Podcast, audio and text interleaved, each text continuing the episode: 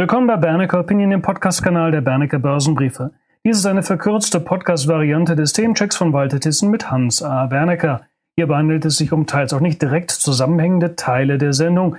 Die eigentliche Hauptsendung gab es bereits am 13.09.2023 im Rahmen von Bernecker TV. Das war auch der Tag der Aufzeichnung.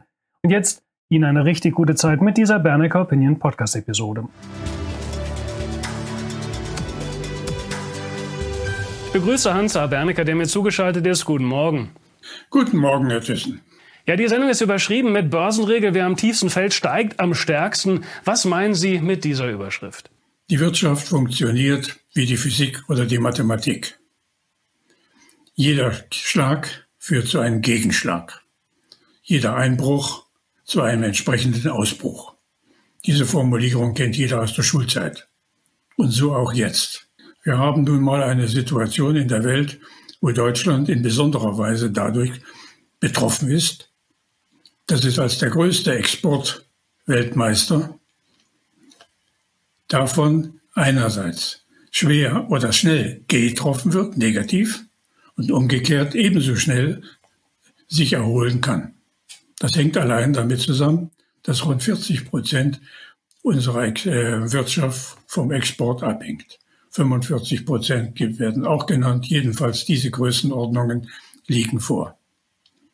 Wenn Deutschland also immer, und das hat es in der Vergangenheit immer auch gegeben, dabei bleibt, andere nicht belehren zu wollen oder maßregeln zu wollen, sondern nur an seine eigenen Interessen glaubt oder diesen folgt, dann steht es nach wie vor in der Situation, die jetzt gegeben ist.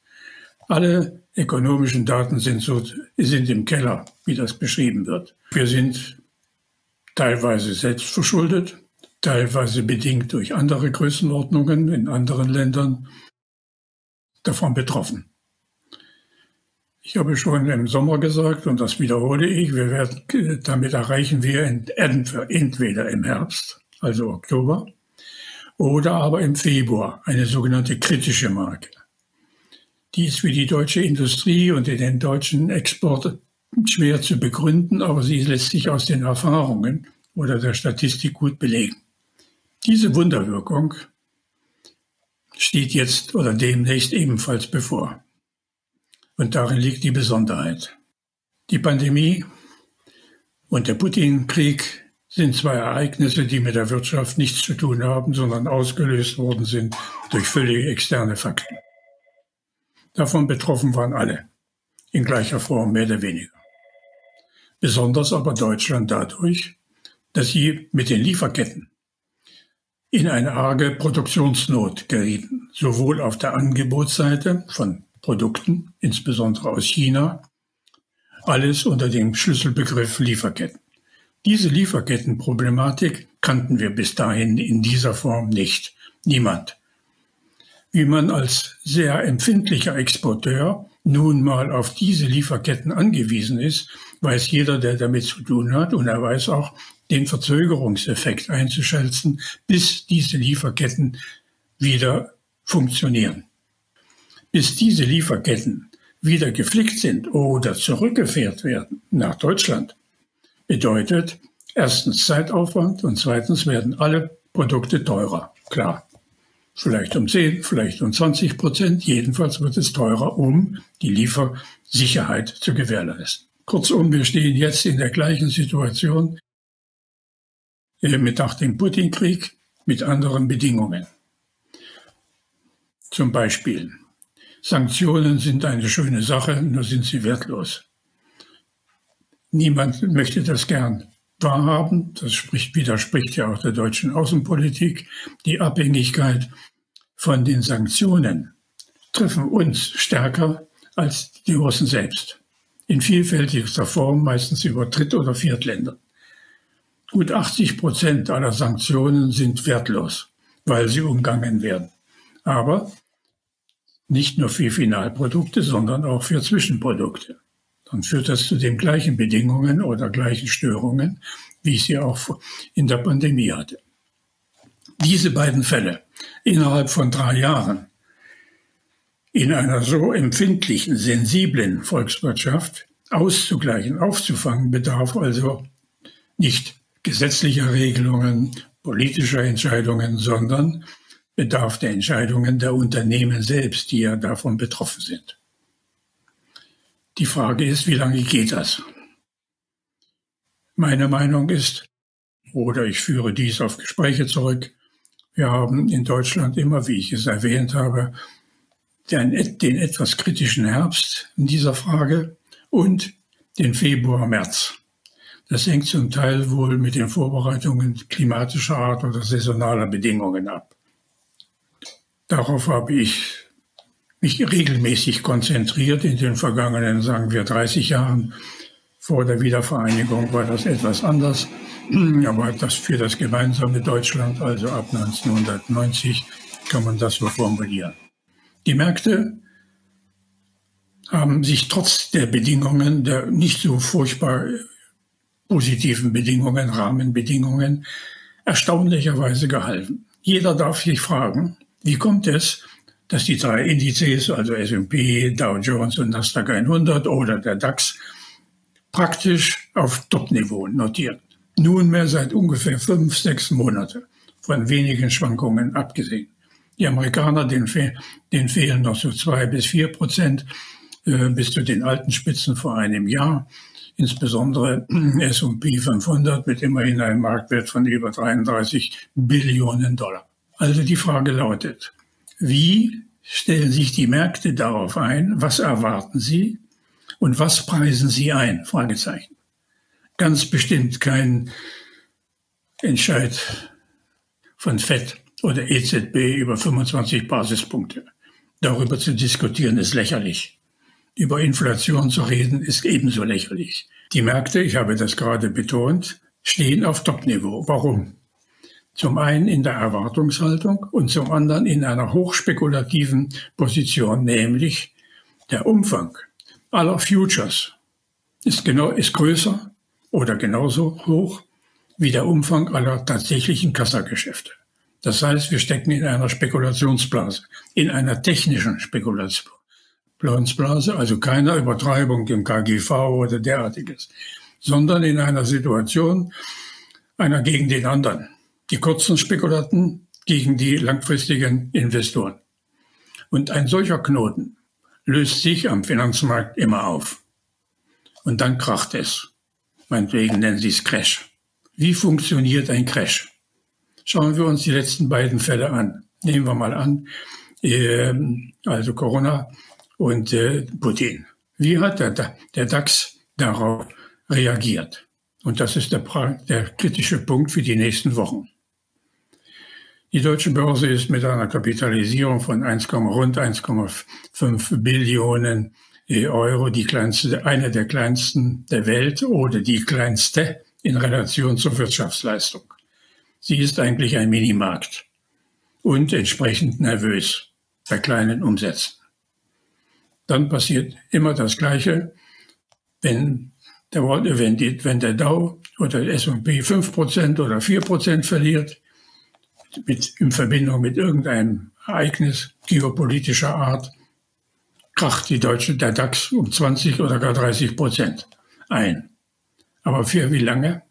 Für drei, vier Tage, meinetwegen fünf Tage, um sich anschließend sofort in den kommenden drei oder vier Wochen wieder auf das alte Niveau heranzuarbeiten.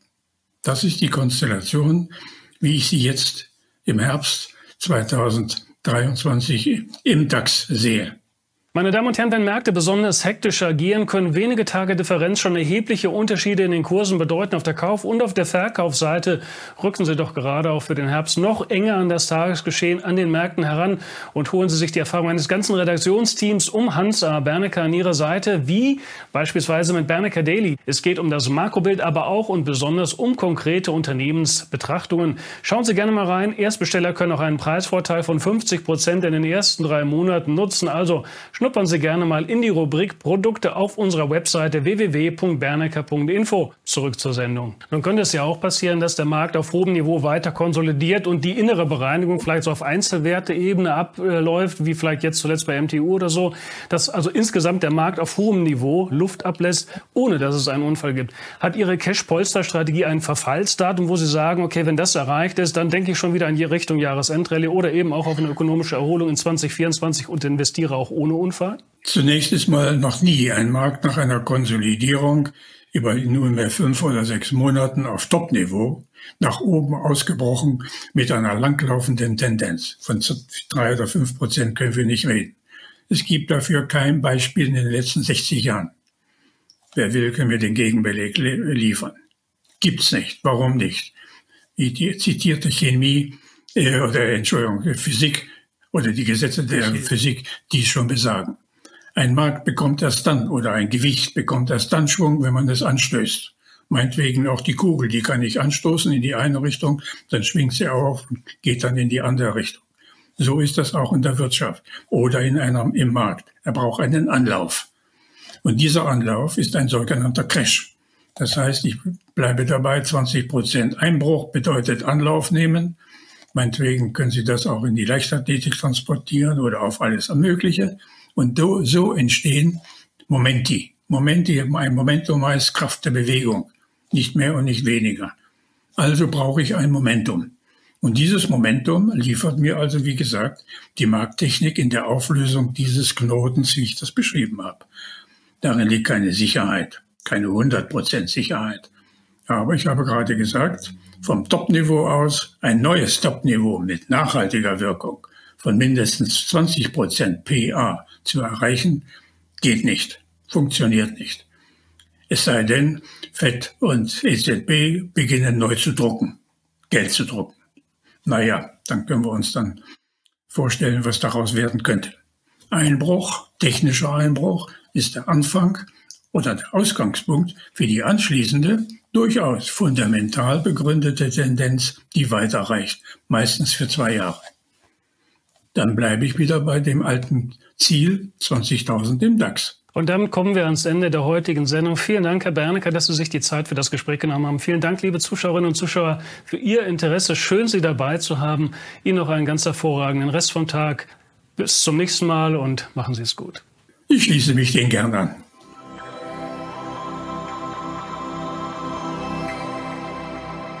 Meine Damen und Herren, wenn Ihnen diese Episode gefallen hat, empfehlen Sie uns doch gerne weiter, beziehungsweise geben Sie uns auch gerne eine positive Bewertung. Und schauen Sie doch gleich mal vorbei auf der Webseite www.bernecker.info. Informieren Sie sich über die Rubrik Produkte, beispielsweise über Bernecker Daily oder auch über Bernecker TV. Ihnen noch einen richtig guten Rest vom Tag. Machen Sie es gut. Bitte beachten Sie die nachfolgenden rechtlichen Hinweise. Die Veröffentlichungen werden von der Hansa Bernecker Börsenbriefe GmbH erstellt. Sie dienen ausschließlich der Information und sind kein Ersatz für eine klassische Anlageberatung. Mit den Veröffentlichungen wird weder ein Angebot zum Verkauf, Kauf oder zur Zeichnung eines Wertpapiers oder Anlagetitels unterbreitet. Die in den Veröffentlichungen enthaltenen Informationen und Einschätzungen zu den Wertpapieren stellen keine Empfehlung dar, sich in den beschriebenen Wertpapieren zu engagieren. Die in den Veröffentlichungen gegebenen Informationen beruhen auf Quellen, die wir für zuverlässig erachten, jedoch keiner neutralen Prüfung unterzogen haben. Die Hansa Bernecker Börsenbriefe GmbH übernimmt keine Gewähr und keine Haftung für die Richtigkeit und Vollständigkeit der hierin enthaltenen Informationen. Die in den Veröffentlichungen vertretenen Meinungen stellen ausschließlich die Auffassungen der Autoren, Redakteure bzw. Interviewgäste dar und können sich jederzeit ändern. Solche Meinungsäußerungen bzw. Änderungen müssen nicht veröffentlicht werden. Technische Analysen geben ebenfalls ausschließlich die Meinung der Redakteure bzw. Interviewgäste wieder und ersetzen keine individuelle Anlageberatung. Es ist nicht ausgeschlossen, dass Mitarbeiter oder Interviewgäste in Aktien oder sonstigen Anlageinstrumenten, die besprochen werden, selber investiert sind. Die vergangene Entwicklung besprochener Wertpapiere und Anlageinstrumente ist nicht notwendigerweise maßgeblich für die künftige Performance. Der Wert jedes Investments kann sowohl sinken als auch steigen und Anleger erhalten möglicherweise nicht den investierten Gesamtbetrag zurück. Im Einzelfall kann auch ein Totalverlust nicht ausgeschlossen werden. Auch könnten Veränderungen von Devisenkursen negative Wirkung auf Wert, Kurs oder Gewinn von Investments haben. Bei Investments, für die es keinen anerkannten Markt gibt, könnten Investoren außerdem Schwierigkeiten haben, diese zu veräußern oder zuverlässige Informationen über den Wert oder das Ausmaß des Risikos, dem ein Investment unterliegt, zu erhalten. Die Veröffentlichungen dürfen weder vollständig noch teilweise nachgedruckt oder in ein Informationssystem übertragen oder auf irgendeine Weise gespeichert werden, außer im Falle der vorherigen schriftlichen Genehmigung durch die Hansa Bernecker Börsenbriefe GmbH. Die Weiterleitung der Veröffentlichungen ist untersagt, davon ausgenommen sind Videoinhalte, die wir selbst über Social-Media-Kanäle, zum Beispiel YouTube, Facebook etc. veröffentlichen. Die Informationen in den Publikationen richten sich nur an Personen, denen nach dem für sie geltenden Recht entsprechende Informationen zur Verfügung gestellt werden dürfen. Insbesondere richten sie sich nicht an Bürger der USA sowie an Personen, die in den USA oder in einem ihrer Territorien, Besitzungen oder sonstigen Gebieten, die der Gerichtshoheit der USA unterstehen, wohnhaft sind oder dort ihren gewöhnlichen Aufenthalt haben.